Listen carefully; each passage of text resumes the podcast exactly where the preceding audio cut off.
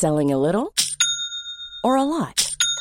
Shopify helps you do your thing however you cha-ching. Shopify is the global commerce platform that helps you sell at every stage of your business. From the launch your online shop stage to the first real life store stage, all the way to the did we just hit a million orders stage. Shopify is there to help you grow. Shopify helps you turn browsers into buyers with the internet's best converting checkout.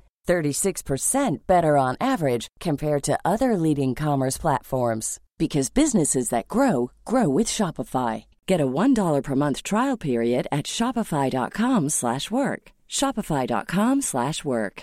Hiring for your small business? If you're not looking for professionals on LinkedIn, you're looking in the wrong place. That's like looking for your car keys in a fish tank.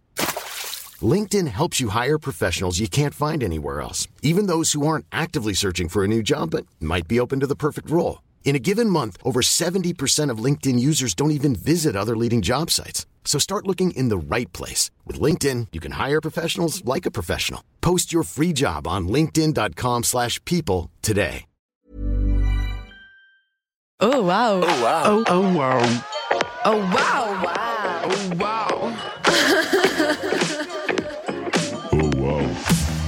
Bonjour, c'est Léo Tremaine et bienvenue dans Oh Wow, le podcast où je rencontre des gens qui me font vibrer le cœur et la voix pour parler de queerness, de l'actu, de ce qui fait nos communautés, nos vies et nos fantasmes.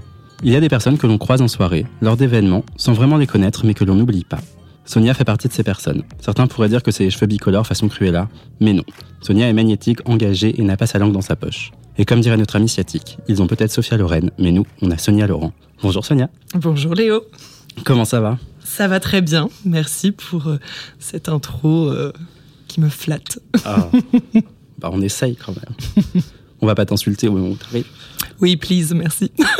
Peut-être un peu plus tard. mais- Oui, mais on verra. On va s'accoutumer d'abord. Merci beaucoup d'avoir accepté l'invitation. Merci de me l'avoir proposé. Ah bah avec plaisir. Ça fait un moment que je voulais t'inviter et j'étais trop intimidé en mode euh, ah non mais euh, je suis pas du tout au niveau. euh, elle est elle, elle est trop intelligente euh, par rapport à moi. Mais au niveau de quoi Bah au, au- au niveau de T'as un niveau d'engagement et de franc-parler où je me suis dit, genre, je vais l'inviter et je vais avoir l'air bête en face, alors qu'en fait, genre, on est juste chacun au, à l'avancée de notre, de notre propre réflexion sur la vie. Mais ouais. Non, et mais... du coup, j'étais là, genre, ah, je sais pas. Et du coup, quand je t'avais proposé que tu m'as dit, mais je suis trop intimidée à l'idée de faire un podcast, j'étais en mode, ah, Ouais, mais, ah, mais est-ce qu'on n'aurait pas ce petit syndrome de l'imposteur qui est ressenti chez un peu tous les queers? Mais c'est fou ça. Oh waouh, j'ai envie de dire. non, mais euh, oui, non, là, c'est ouais, c'est curieux, mais je crois qu'on me l'a déjà dit une fois ce côté. euh, je sais pas venir te parler ou je sais pas quoi. Je mais en fait, moi, je, genre, je suis absolument personne, donc euh, à un moment donné, faut se calmer. Non, mais t'es- je pense que tu es, tellement euh, à l'aise avec toi et avec ce que tu racontes et ce que tu as envie de défendre qu'en fait, il y a un truc hyper statutaire qui se crée sans que tu le veuilles et du coup, tout le monde est en mode. Mais Ah. moi, je bégaye quand je parle. Ah, mais moi, je bégaye aussi. Tu vas voir, t'es pas prêt. Bégayons ensemble. absolument. Est-ce que tu peux nous en dire un peu plus sur toi pour les gens qui te connaissent pas? Euh, absolument. Euh, donc tu as déjà dit euh, l'information essentielle, je m'appelle Sonia, pour commencer. Euh, je vais avoir euh, 30 ans cette année. Oui, la team 92. Qu'est-ce que je peux dire d'autre? Euh, Je suis euh, euh, engagée, lesbienne, euh, grosse. Ça a son importance euh, par rapport à l'engagement. Euh, J'ai euh, une chaîne qui s'appelle Damas et qui a trois ans aujourd'hui. Les anniversaires d'Amas. oui. Et euh, je, je fais un peu de drague. Je suis Mhm. passionnée de drague. Euh, et euh, de façon générale, je suis passionnée par beaucoup de choses dans la vie. En tout cas, je m'intéresse à plein de choses. Et voilà, je pense que ça définit un peu euh, ma personne. et, et fan inconditionnel de Disney. De Disney et de Friends. Et de Friends. C'est vrai. Absolument. C'est vrai, c'est vrai. Je peux te rejoindre sur Disney, je suis beaucoup moins bon en culture frenzique. euh. Oui, bon, ça, je peux comprendre. Tant que tu ne voues pas une haine euh, envers Friends, on va pouvoir continuer à discuter. Oh non, ça va. C'est très rigolo comme série. Euh, D'où te vient justement cet engagement dont tu parlais Hmm. Bah Déjà, qu'est-ce qui, qu'est-ce qui te. Sur quoi t'es engagé? Qu'est-ce que qu'est-ce qui te fait vibrer? Euh, je pense qu'en termes d'engagement, le truc qui fait vibrer assez naturellement, c'est les causes qui vont t'impacter et qui vont te toucher directement. Et donc, euh, euh, moi, tout ce qui va être la cause des femmes, c'est un truc qui est, enfin, forcément, je suis une meuf, donc je suis obligée de voir tous les problèmes et tout ce qui ne fonctionne pas dans le monde dans lequel on est. Et euh, enfin, et pour moi, l'engagement, il est aussi là-dedans. C'est à partir du moment où tu ouvres les yeux sur tout ce qui va pas, tous les dysfonctionnements de notre monde, de notre société et tout ça, et ben, une fois que tu l'as vu, tu peux plus fermer les yeux là-dessus. Oui. Et du coup, bah, ça va être euh, le sujet, euh, euh, enfin les sujets féministes et euh, l'intersexualité du féminisme. Ça va être les sujets de grossophobie, d'homophobie, lesbophobie, etc. Et aussi après, un peu la, la question aussi des luttes qui, moi, vont pas me concerner directement. Tu vois, par exemple, la, lutte antiraciste, elle va me concerner en tant que euh, euh, que personne qui a, pu intérioriser du racisme, etc. Mais je suis pas la personne concernée, visée par ces oppressions-là. Mais pour autant, je trouve ça hyper important d'avoir cette conscience de, ce qui existe pour pouvoir euh, apprendre aussi à se déconstruire au fur et à mesure. Quoi. Et toi, c'est passé par quoi ta déconstruction? Ça a été quoi le, le truc qui t'a fait dire attends mais ça va pas ça De mon côté, ça a été le ras-le-bol de subir certaines choses, le harcèlement de rue, le, euh, enfin, je me souviens, il y a, je sais pas, peut-être euh, six ans de ça, je commençais à en avoir marre de passer tous les jours par la même rue et de me faire tout le temps emmerder par des connards, parce qu'il n'y a pas d'autre mot, tu vois, de euh, un, te faire siffler, euh, te faire euh, te prendre une remarque sur comment t'es habillé, coiffé, de toute façon, peu importe. Enfin, genre, tu, tu pourrais être avec un sac poubelle, tu peux te prendre des remarques quand même. Oui, tout est tout, tout est bon pour pour ces Exactement. Et je m'étais dit, ok, je vais noter le nombre de fois où on m'emmerde par jour. Et j'avais fait ça pourtant un mois d'août où à Paris t'as personne. Et, et c'est, enfin, sur euh, 31 jours, ça devait être genre 25 jours, tu vois. donc en fait, quasiment tous les jours. Et peut-être que sur les 25 jours, il y a peut-être des jours, enfin, sur les quelques jours où je m'étais pas fait emmerder, c'était peut-être juste parce que je n'étais pas sortie de chez moi, tu vois. Ou euh, que j'avais marché euh, 20 mètres pour aller au Carrefour City du coin. Mais, euh, et donc il y avait vraiment ce truc-là de, ok, donc ça c'est pas possible. Et je, je supporte plus ce truc-là. Et ce qui euh, génère du coup, euh, ce qui peut avoir l'impression d'être en permanence énervé par moment, mais la, la révolte permanente. Et après, tu as ce truc de quand tu commences à ouvrir les yeux sur le reste, et ben, et ben tu vois tout ce qui fonctionne pas. Moi, j'ai été pendant plusieurs années euh, bénévole à la Croix-Rouge où euh, je faisais des maraudes auprès des SDF. Euh, j'ai arrêté il y a à peu près trois ans parce que ça devenait too much euh, personnellement à gérer. Mais euh, j'ai fait ça pendant trois ans en tant que chef d'équipe où je gérais du coup des équipes de maraude et tout ça. Et, euh, et bah tu, fin, tu découvres des, des problèmes qui sont pas les tiens parce que j'ai jamais connu, enfin j'ai jamais connu cette précarité là de, de te retrouver à la rue, machin, etc. Et, et tu te rends compte bah, qu'en fait, enfin qu'on passe notre vie à ignorer les gens par exemple qui sont dans la rue alors que c'est juste des êtres humains et qui Oui. méritent qu'on les euh, humanise euh, comme comme tout le monde, qui méritent comme tout le monde euh, un traitement décent. Et ça permet aussi de comprendre euh, bah, ce qui, m- enfin, de le comprendre, je sais pas, mais de voir en tout cas ce qui marche pas dans le système. Tu comprends pas forcément pourquoi on en est arrivé là, mais tu dis, bah, en tout cas, c'est là aujourd'hui, quoi. Ouais, c'est horrible de se dire que euh, tout le monde a ses problèmes et machin, et en fait, on finit par tellement oublier les autres parce que c'est beaucoup plus facile de se dire genre c'est pas mon problème, alors qu'en fait, si tout le monde se prenait le temps de d'avoir un peu d'empathie, en fait, enfin, pour moi, ça revient à ça, c'est le côté mais pour, pourquoi ça arrive aux gens alors qu'en fait, euh, si ça t'arrivait à toi, tu serais le premier à être révolté et et si tu prends 5, minutes dans ta journée juste pour te dire Ah merde, attends, j'ai agi avec cette personne de telle façon, alors qu'en fait, si j'étais à sa place, j'aurais détesté qu'on me le fasse, Ouais, ouais, on exactement. commencerait déjà par avancer un peu plus vite, quoi. Non, mais c'est ça. Et à la fois, euh, enfin, j'avais la discussion récemment avec des amis, et à la fois, je, je- j'en veux pas aux gens qui ont, euh, qui ont ce fonctionnement-là de, euh, par exemple, ignorer les personnes qui sont dans la rue ou quoi que ce soit, parce qu'en fait, euh, alors déjà, ça demande aussi de prendre sur soi sur le coup euh, la première fois que tu te dis, ah, je vais parler à quelqu'un euh, qui est dans la rue ou quoi que ce soit. Enfin, c'est hyper bizarre. hein. Il y a une espèce de de faut enfin faut briser la glace tu vois à un moment donné et puis il faut accepter de te prendre un rejet parce que en fait t'as pas tout le temps envie que les gens te parlent et donc tu peux te faire rejeter par la personne avec qui avec qui tu veux échanger ou quoi que ce soit mais enfin mais euh, c'est enfin c'est très juste que tu disais ce truc de l'empathie on, manque d'empathie sur plein de choses et juste de se dire euh, euh, enfin qu'est-ce que ça change à ma situation à moi que j'avance d'un pas vers un autre une autre etc et euh, et en fait je pense que il y a plein de problèmes dans notre monde qui euh, arriveraient à se résoudre un peu plus facilement si juste on faisait preuve d'empathie et de euh, j'essaie de me mettre 30 secondes à la place de l'autre pour essayer de comprendre son problème, son vécu, ce qu'il peut ressentir. Euh, je le comprendrai jamais à 100% parce que tant que t'es pas dans la peau de l'autre, tu pourras jamais le comprendre. Mais juste d'essayer de, de l'imaginer un peu plus, quoi. Bah c'est ça. Moi, je sais que, par exemple, le harcèlement de rue, c'est un truc qui me touche énormément. Parce que en tant que personne queer, et euh, quand je suis arrivé à Paris, j'étais euh, over the top flamboyance euh, extra guacamole, quoi. et euh, enfin, je sortais pas de la maison sans porter 12 cm de talons. Enfin, j'étais toujours euh, pimped as fuck. Et en fait, moi, je me faisais pas harceler parce que les gens avaient envie de me baiser, mais juste je me faisais harceler parce que les gens m'insultaient constamment. Enfin, c'est pareil. Ouais, je me prenais pas une, euh, je me prenais pas une journée sans me faire insulter par quelqu'un Mm. ou euh, dénigrer par quelqu'un ou mal regarder ou fixer dans le métro pendant euh, what milliards d'heures. Ouais, ouais. Et donc, en fait, forcément, il y a un moment où tu.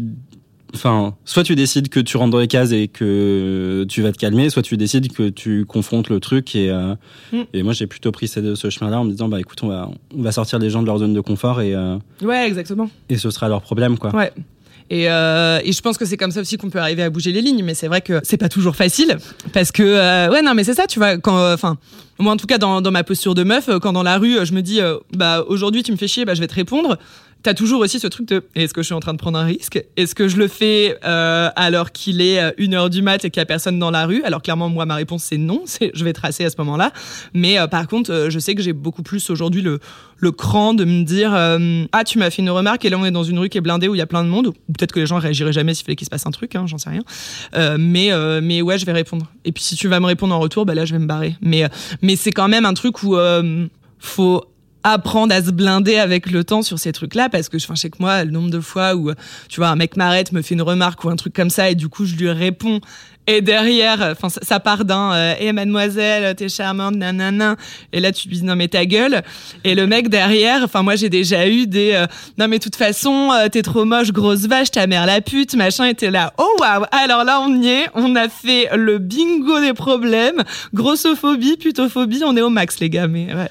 Ouais, mais c'est, enfin, c'est terrible. Puis en plus, juste, enfin, pourquoi t'es venu me parler dans ce cas? Enfin, est-ce que c'est, est-ce que c'est ta bite qui parlait au début et ta frustration qui parle ensuite? Enfin, quel, quel, est ton cheminement logique?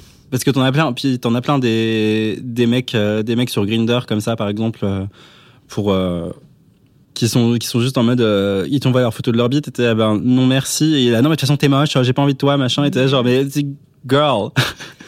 Ah bah ouais, bah là c'est ouais, c'est le, le, le grand livre des masculinités qu'on pourrait ouvrir, tu Ah vois. oui, bah, de euh, comment on élève les petits garçons, euh, comment on leur apprend pas à exprimer leurs émotions, comment on en fait des adultes frustrés qui s'énervent d'un rien et euh, t'es là, oh, il y a du taf. Ah ouais, c'est un, c'est un, c'est un enfer cette, cette masculinité toxique qui est quand même arrivée à un paroxysme un peu chelou, euh, Ouais, ouais.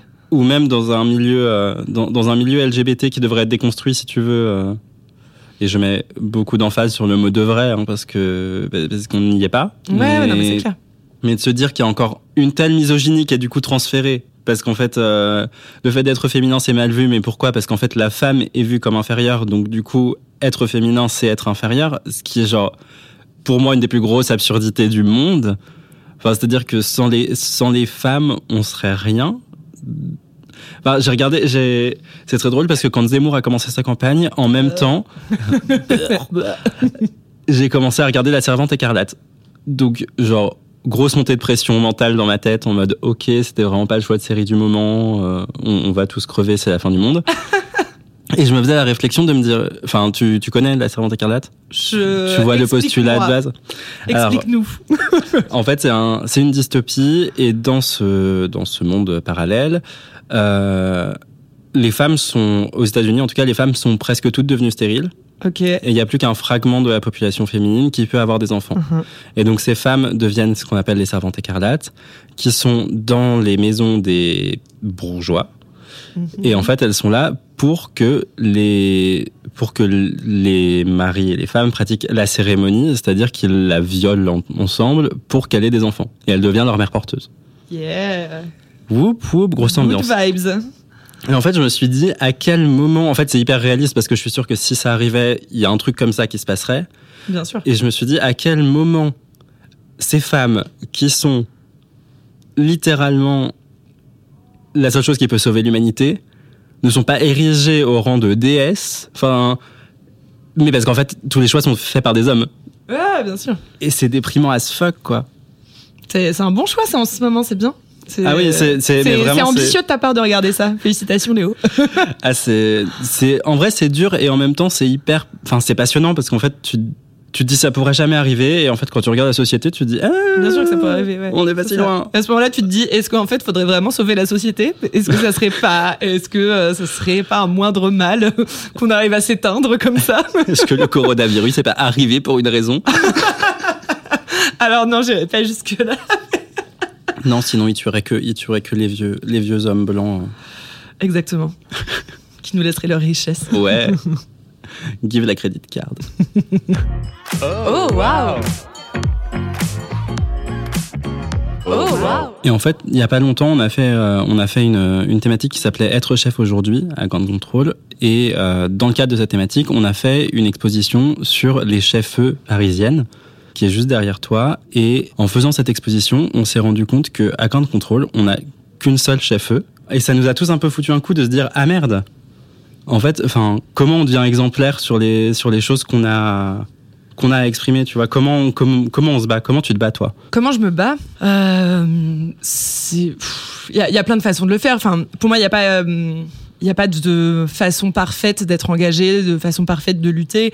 Euh, et puis quand tu commences à t'intéresser au milieu militant, t'as toujours l'impression d'être la mauvaise personne engagée ou le mauvais militant parce que tu trouveras toujours quelqu'un qui fait plus ou quoi que ce soit, etc. Et je me suis déjà retrouvée dans, dans des discussions euh, où t'avais des personnes qui disaient non mais euh, le militantisme Instagram, euh, ça, ne, ça ne peut pas fonctionner, c'est pas ça qui va changer le monde, etc. Et t'es là, ouais, mais en fait, euh, je dis ça parce que moi je partage pas mal de contenu sur les réseaux sociaux euh, euh, pour amener un peu à de la prise de conscience, à, à- en tout cas euh, aller chercher des points de vue euh, que les gens auront pas forcément. Tu vois, quand je partage des contenus anti-grossophobie, bah, c'est- parce que autour de moi, quasiment exclusivement, tous mes potes, mes amis, mes collègues sont des personnes minces ou en tout cas non grosses, tu vois, et, euh, et qui euh, de facto ne peuvent pas comprendre euh, les difficultés que je peux avoir dans le quotidien, dans les milieux médicaux, des choses comme ça, etc. Et donc, à un moment donné, je me dis, si quand je partage un truc dans une story, un post, whatever, en fait, t'as que deux personnes qui vont faire ah merde, en fait, il y a un souci quand il se passe ça. Et ben pour moi, c'est déjà un cran supérieur qu'on va aller franchir. Et donc évidemment, il y a besoin de plus grosses structures, de militer autrement, d'aller s'intéresser autrement à plein de choses, etc. Mais euh, mais ça va être tout ça. Après, je suis convaincue que euh, euh, le militantisme au sein de nos communautés, c'est pas forcément le truc. Enfin, en tout cas, de, mon point de vue, c'est pas forcément le truc qui est euh, prioritaire euh, dans ce que moi je, ressens et de ce que je vis. Mais c'est plus d'aller euh, m'adresser à des personnes autour de moi ou alors au sein de nos communautés à des personnes qui vont pas avoir conscience de ce problème-là, de cette dérive-là, etc. Mais là-dessus, c'est Enfin, ça peut passer par plein de trucs. C'est euh, genre euh, juste, euh, enfin, t'es euh, t'es à table avec même ne serait-ce que que des potes à toi et ça, enfin, ça m'arrive avec être autour d'une table avec des gens queer. Parce que de toute façon, j'ai pas beaucoup d'hétéros dans mon entourage. mais euh, mais c'est plus ce truc de euh, bah ouais, si t'as quelqu'un en face de toi qui va faire une réflexion plutôt phobe, tu vois, et t'es genre bon bah non bah ça, ça va être de le reprendre euh, gentiment tu vas te dire non mais là en fait tu, tu peux dire autre chose que pute dans ta phrase parce que parce que c'est pas bien et, euh, Ah oui. et du coup d'ouvrir cette discussion là comme ça simplement et c'est en ça aussi que l'engagement n'est pas forcément toujours synonyme de révolte mais euh, aussi de, de pédagogie quoi mais la pédagogie ça prend du temps et de l'énergie Ouais, beaucoup d'énergie. C'est, enfin, il y avait, il y avait plein de trucs comme ça pendant le, pendant le confinement et ce mouvement de Black Lives Matter, enfin, cette résurgence de Black Lives Matter. Et il y a plein de gens qui disaient, bah, en fait, c'est pas à nous de vous expliquer ce qu'on vit, tu vois. ouais ouais ouais Et, et en fait, quand toi, t'es de l'autre côté du truc, tu te dis, bah oui, mais en fait, si on me l'explique pas, je peux pas le comprendre. Mm. Et ça demande, ça demande du temps. Enfin, moi, je reste un, je reste un mec blanc cis, euh, même si je suis queer et gay, c'est, je reste privilégié. Exactement, on a tous nos privilèges, absolument. Enfin, moi, je dirais, j'ai, oui, c'est ça. Moi, en tant que euh, euh, meuf cis euh, qui a eu de la chance de faire des études, qui a une situation professionnelle, bon, même si là, en ce moment, je suis en burn-out, mais tu vois ce que je veux dire. Enfin, il y y a un truc de, bah ouais, j'ai- évidemment des privilèges euh, énormes dans la société, vs d'autres personnes. Et donc, euh, oui, il y a toujours ce truc permanent de check tes privilèges. Et comme tu le disais, euh, sur euh, les mouvements de euh, Black Lives Matter, etc. Bah, enfin, nous les blancs il faut qu'on fasse ce travail de dire euh, bah ouais faut pas nous mâcher le travail systématiquement ou en tout cas de enfin au moins chercher quoi poser des questions je, je pense que ça peut être fine, mais si tu montres à la personne que, que tu as cherché, que tu t'es intéressé un minimum, etc., et que tu as besoin de creuser un sujet sur des questions extrêmement précises, et euh, enfin, il y a un moment, Google est ton ami, quoi. euh, Bah, c'est. Renseigne-toi. Tu, enfin, c'est- mais ça prend, ça prend juste un moment de se dire. Attends, en fait, c'est à, c'est à moi de me bouger un peu le cul sur Ouais. ces questions-là. Et oui, en effet, les gens seront toujours ravis, je pense, de d'aider quelqu'un qui a commencé sa déconstruction plutôt que d'aider quelqu'un qui arrive et qui dit juste non je comprends pas Exactement, oui. en fait enfin si tu commences comme ça tout est fini personne n'a envie de te parler euh, Oui, exactement. Et, euh, et de prendre conscience aussi que la, la pédagogie, c'est pas un dû. On n'est pas là pour euh, imposer la pédagogie aux gens et on n'est pas là non plus pour donner ce service euh, de pédagogie. Je vois, je vois plein de personnes parfois qui sont choquées que il y, ait, il y ait des militants et des militantes qui euh, mettent leur PayPal par exemple pour dire euh, bah enfin soutenez-moi dans, dans ce que je fais dans la démarche etc et en fait enfin moi je trouve ça hyper normal parce que tu as des personnes qui investissent un temps colossal pour aller produire du contenu, faire de la pédagogie, partager des choses qui vont avoir un impact forcément derrière, etc. Et t'es là, oui, mais en fait, bah, enfin, ces personnes, elles ont droit aussi à un moment de, euh, pas forcément d'imposer la rémunération, mais de dire, bon, bah, si vous voulez me donner de la thune pour ce que je fais, faites-le. Enfin, il y a pas de problème là-dedans.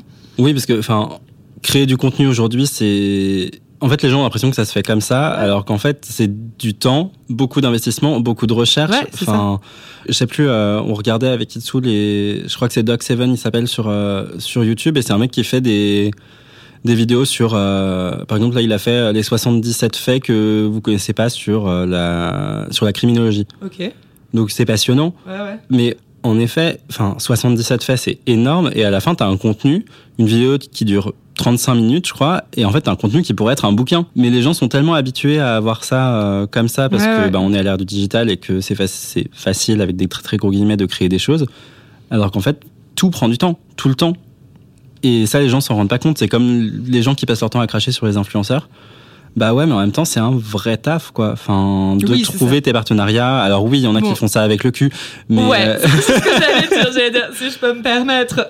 T'as des influenceurs plus ou moins éthiques, oui, c'est ça. mais euh, mais ouais, mais c'est enfin c'est sûr que oui, euh, les on va dire les bons influenceurs, euh, faut pas dénigrer leur travail, le temps qu'ils peuvent passer, etc. Après t'en as qui font de la merde parce qu'il y a pas d'autre mot, mais mais oui oui non c'est clair. Mais c'est enfin c'est aussi tout, enfin là peut-être qu'on dérive un peu le sujet, mais mais c'est aussi tous ces nouveaux métiers du numérique euh, qui euh, qui sont pas compris euh, forcément et, euh, et, qui, et qui nous donnent des boomers euh, qui te disent euh, c'est pas un métier. hein. Mais Bah, je gagne de l'argent et ça me prend toute ma vie. Donc en fait, littéralement, tu veux que ce soit quoi d'autre? Ouais, c'est ça, c'est ça. Oh wow. Oh wow. Pour toi, ça veut dire quoi être queer? C'est un peu la question. Qu'est-ce que l'univers? Tout à fait. c'est pour ça que j'adore cette question. Euh, C'est quoi pour moi être queer? Pour moi, t'as, euh, il y a un peu un premier truc de euh, mon identité en termes euh, d'orientation euh, amoureuse, intime, etc. Ça va être, enfin, je vais me présenter comme étant je suis lesbienne, mais euh, j'aime bien me définir aussi comme lesbienne queer parce que pour moi, il va y avoir cette dimension un peu euh, politisée qui va rentrer en compte là-dedans. Et le, le, le parapluie queer, ça va regrouper pour moi toutes ces personnes que nous sommes et qui, euh, et qui sont euh, marginalisées par la société. Et donc, euh, ça nous permet de nous retrouver sous une identité un peu commune. Pour moi, être queer, c'est... il y a presque une histoire de euh, devoir de déconstruction derrière et d'avoir cette conscience-là et de comprendre aussi que la déconstruction, ça n'a pas un début et une fin. Ça a un début, mais ça ne terminera jamais. J'aime bien répéter souvent que le jour où tu penses que t'es déconstruit, eh ben, c'est là où t'es foutu. Euh, parce que, parce que c'est, c'est impossible d'être, euh, d'être déconstruit surtout parce que, euh, parce qu'aussi, euh, des façons de voir la déconstruction il y a 20 ans et aujourd'hui, euh, c'était pas forcément les mêmes et donc c'est forcément un truc qui, qui évolue en permanence. Mais, euh, mais oui, pour moi, la, la queerness, c'est ça. Ça va être aussi euh, énormément de flamboyance, d'acceptation de soi, de de revendication de pouvoir être qui on veut être peu importe euh, notre peu importe notre gueule en fait que tu sois grand petit gros mince tatoué pas tatoué percé ce que tu veux euh, et ben on est là on est fier et on a le droit d'avoir autant de droits que euh, les cis hétéros de ce monde Tout à fait. Et le, le drag, c'est venu de ça justement pour toi? Parce qu'on on va rappeler que Sonia, Sonia fait aussi du drag euh, Oui. et qu'elle a un des meilleurs noms de, de, de drag euh, possible. Elle s'appelle donc euh, Angélique Astratrice. Absolument.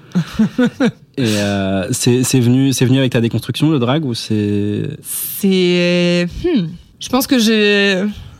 J'ai jamais trop verbalisé mon rapport au drag sur une, question en tout cas aussi explicite, mais euh, pour moi ça a fait euh, partie intégrante de euh, mon approche de mon identité queer aussi. Euh, parce que euh, je sais pas, je pense que j'ai bah alors euh, clairement comme je pense 95% des gens, j'ai découvert le drag avec RuPaul. non mais voilà, il y a un moment, il faut dire les choses et euh, il y a pas de honte à ça parce que Bah. j'ai l'impression des fois qu'il y a cette honte de dire hein, j'ai découvert le drag avec RuPaul, c'est beaucoup trop mainstream aujourd'hui. Non mais en fait non, c'est Bah, pas grave, Surtout, surtout it's en a fact. Oui, puis en France, notre génération, on n'avait pas d'autre accès au drag. Enfin, tu vois, c'est pas comme aux. États-Unis où il y a quand même une- un. Il y a eu ce renouveau du drag et ça a jamais Ouais, cessé ouais. de se développer. En France, euh, c'est grâce à des personnes comme Cookie Cunty qui ont quand même vraiment aidé à ouais, relancer cette scène-là. Donc, euh, et oui, et qui, à mon avis, ont sûrement aussi découvert le drag grâce à RuPaul's Drag Race.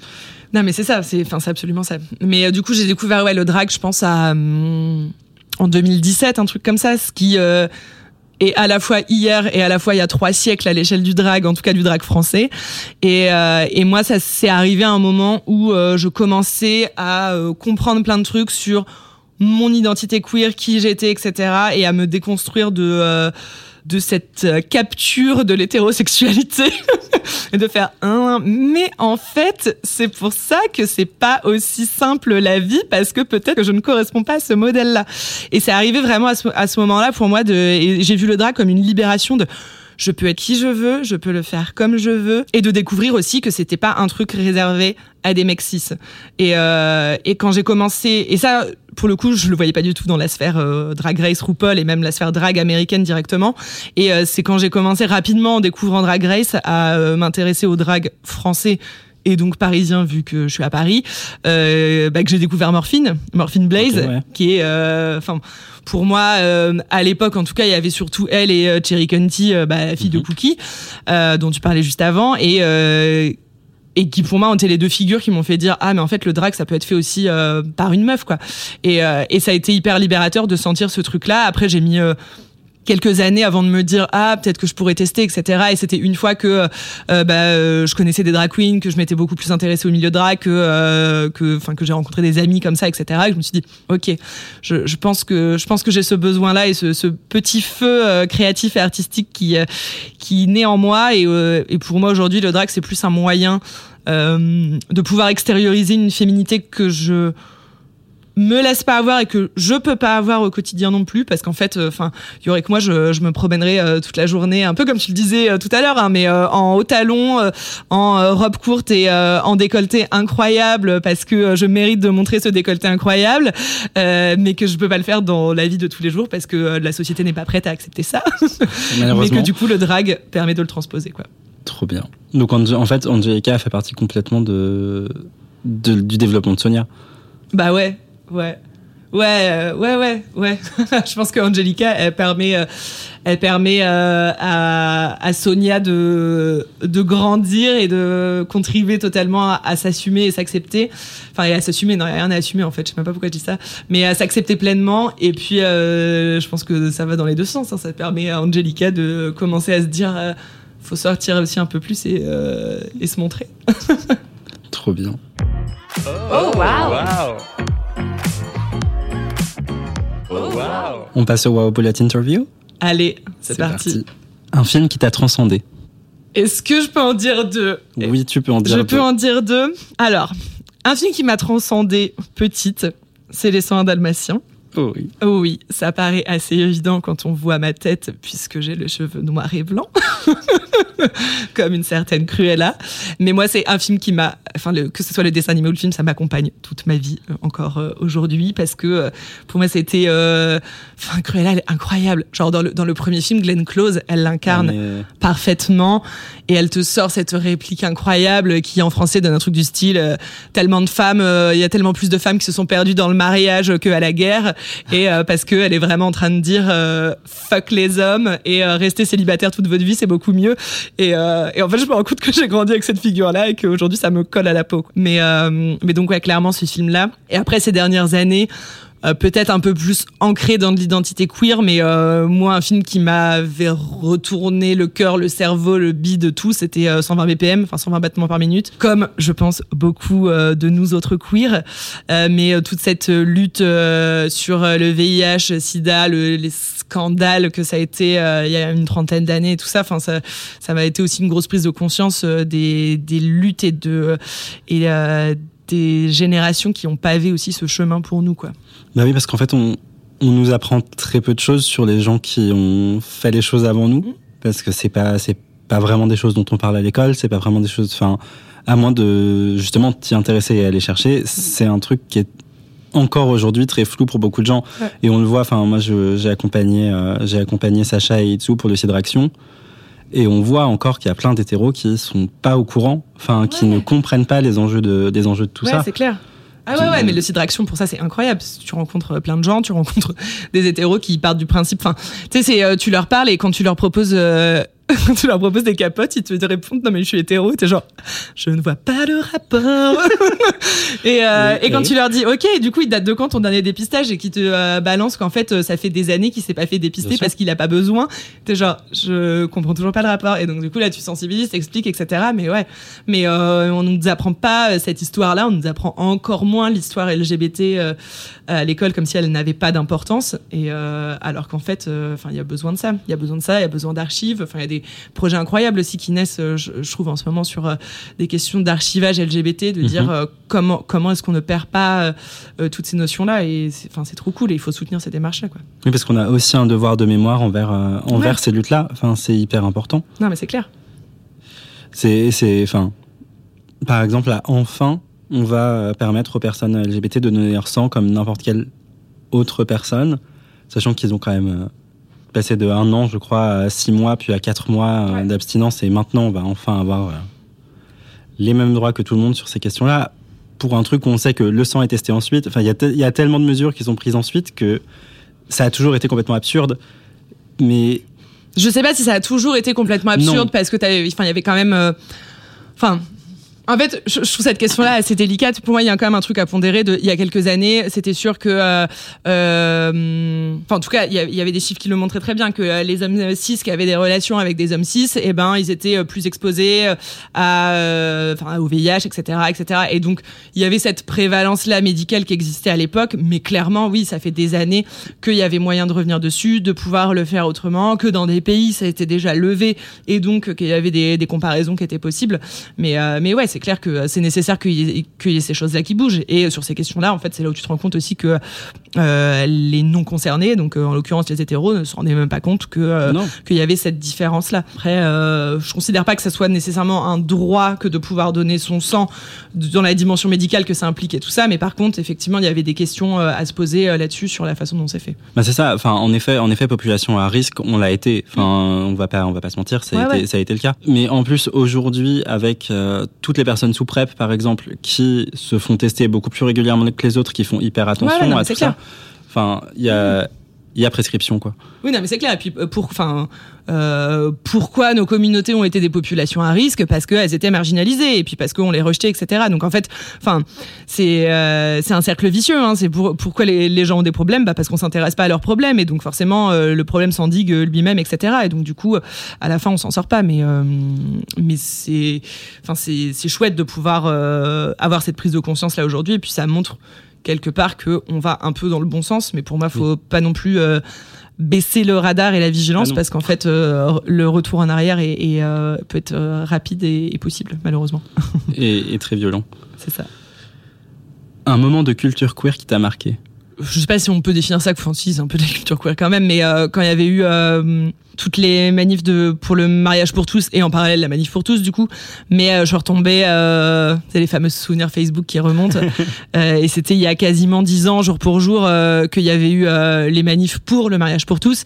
Mhm. et et je me souviens y être allée et clairement à l'époque je me définissais pas du tout comme lesbienne. Mais pour autant j'avais ce sentiment d'être là et d'appartenir, enfin d'être à ma place et pas à ma place en tant qu'allié mais d'être à ma place à ce moment-là. Et euh, je me souviens que c'était que c'était un moment incroyable parce que tu avais ce truc de euh, après des semaines et des semaines d'homophobie crasse dans l'actualité où on laissait la parole à des personnes indignes de pouvoir s'exprimer sur des sujets comme ça et où à nouveau on laissait pas la parole aux concernés. Avoir euh, ce côté-là euh, de manif enfin je me souviens de l'arrivée à Bastille à être debout en haut des marches de l'opéra avec ce truc assez euh, assez communautaire et assez fort de euh, ok purée bon bah ensemble on va peut-être y arriver quoi et, euh, et ça s'est fait mais ouais Ouais, c'était, mais c'était dingue. Enfin, Ouais. c'était, c'était grandiose, quoi. Ouais, c'est clair. Je crois que rarement, rarement, j'ai ressenti un sentiment aussi fort de, de communauté et ça. de. et de nécessité enfin pour moi il y avait ce truc c'était un peu genre euh, moi j'avais vécu un peu comme euh, la Pride mais en plus fort tu vois Oui, bah- en fait on est là et tu enfin tu nous craches à la gueule qu'on peut pas se marier qu'on peut pas euh, machin etc enfin moi je me souviens d'une pancarte qui m'avait marqué c'est euh, je veux avoir le droit de divorcer et, et en fait je trouve enfin tu sais sur le coup tu te dis c'est c'est bizarre, mais en fait j'étais là, mais c'est incroyable parce que c'est absolument ça. C'est bah ouais, nous aussi, nous aussi on veut avoir le droit de de se marier, de se planter, même si euh, à titre personnel j'ai pas envie de me marier, mais ça c'est plus sur des convictions personnelles. Mais t'es là, mais en fait, enfin je, je veux avoir le droit de choisir de pas me marier. je- mais Oui, mais en fait, je vais avoir les options. Enfin, Ouais, c'est ça, je vais avoir les mêmes options que tout le monde. C'est pas, enfin. Ouais, oui, c'était, c'était, c'était quelque chose. ah ouais. C'était l'artiste queer par excellence. Barbara Butch, Ah oui. Barbara Butch, cœur cœur. Barbara, si tu m'entends.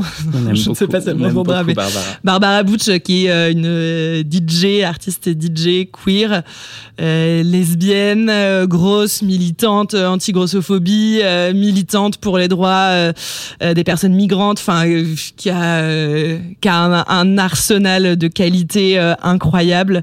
Euh, C'est pas pour rien qu'elle a été euh, élue personnalité LGBT de l'année au dernier Outdoor. Hein. Euh, mais euh, mais ouais, elle est elle est good vibes. Elle enfin, elle avait été incroyable pendant euh, les premiers confinements à organiser euh, des euh, des soirées club par Zoom. Enfin enfin ouais pour, moi c'est une personne solaire ou enfin pour l'avoir croisée une ou deux fois dans des events. Alors je, je la connais pas du tout. Hein, Barbara, si vous voulez se boire un café pour refaire le monde, y a pas de souci. Mais mais ouais, enfin les events où, où j'ai pu la voir mixer, etc. Elle dégage une énergie solaire, elle te change l'énergie d'une pièce, quoi. Et pour moi, on a, besoin de plus de Barbara Butch dans ce bas monde. Que oui. Eh ben, merci beaucoup, Sonia. bah merci à toi, c'était très cool. Est-ce que tu veux dire aux gens où est-ce qu'ils peuvent te retrouver sur les réseaux et, Euh, et ces choses-là? Vous pouvez me retrouver euh, sur mon compte drag euh, Angelica underscore stratrice. Et euh, bah mon compte perso c'est at Sonia LRT comme à peu près mon mon at sur tous les internets. Mais c'est bon, c'est mon compte perso où je partage du contenu un peu engagé etc euh, c'est pas forcément le contenu le plus intéressant de la terre mais n'hésitez pas je suis ravie d'échanger avec les gens Merci beaucoup. merci Léo Oh Wow est une série de portraits hors normes imaginée par Léo Tremaine et produite par le studio Grande Contrôle. Planning for your next trip? Elevate your travel style with Quince. Quince has all the jet setting essentials you'll want for your next getaway, like European linen, premium luggage options, buttery soft Italian leather bags, and so much more. And is all priced at 50 to 80% less than similar brands. Plus, Quince only works with factories that use safe and ethical manufacturing practices.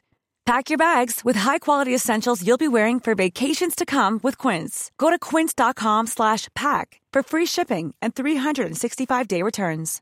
If you're looking for plump lips that last, you need to know about Juvederm lip fillers. With Juvederm Volbella XC and Juvederm Ultra XC, your lip look, whether it's subtle or bold, can last up to one full year with optimal treatment and no additional maintenance. Find a licensed specialist and see if it's right for you at juvederm.com today. That's J U V E D E R M.com. Add fullness to lips in adults over 21 with Juvederm Volbella XC or Juvederm Ultra XC. Do not use if you have severe allergies or a history of severe allergic reactions, or if you're allergic to lidocaine or the proteins used in Juvederm. Tell your doctor if you have a history of scarring or taking medicines that decrease the body's immune response or that can prolong bleeding. Common side effects include injection site redness, swelling, pain, tenderness, firmness, lumps, bumps, bruising, discoloration, or itching. As with all fillers, there's a rare risk of unintentional injection into a blood vessel, which can cause vision abnormalities, blindness, stroke, temporary scabs, or scarring. For full important safety information, visit juvederm.com. Hey, it's Paige DeSorbo from Giggly Squad. High quality fashion without the price tag. Say hello to Quince. I'm snagging high-end essentials like cozy cashmere sweaters, sleek leather jackets, fine jewelry, and so much more. With Quince being 50 to 80% less than similar brands. And they partner with factories that prioritize safe, ethical, and responsible manufacturing. I love that. Luxury quality within reach. Go to quince.com slash style to get free shipping and 365 day returns on your next order. Quince.com slash style.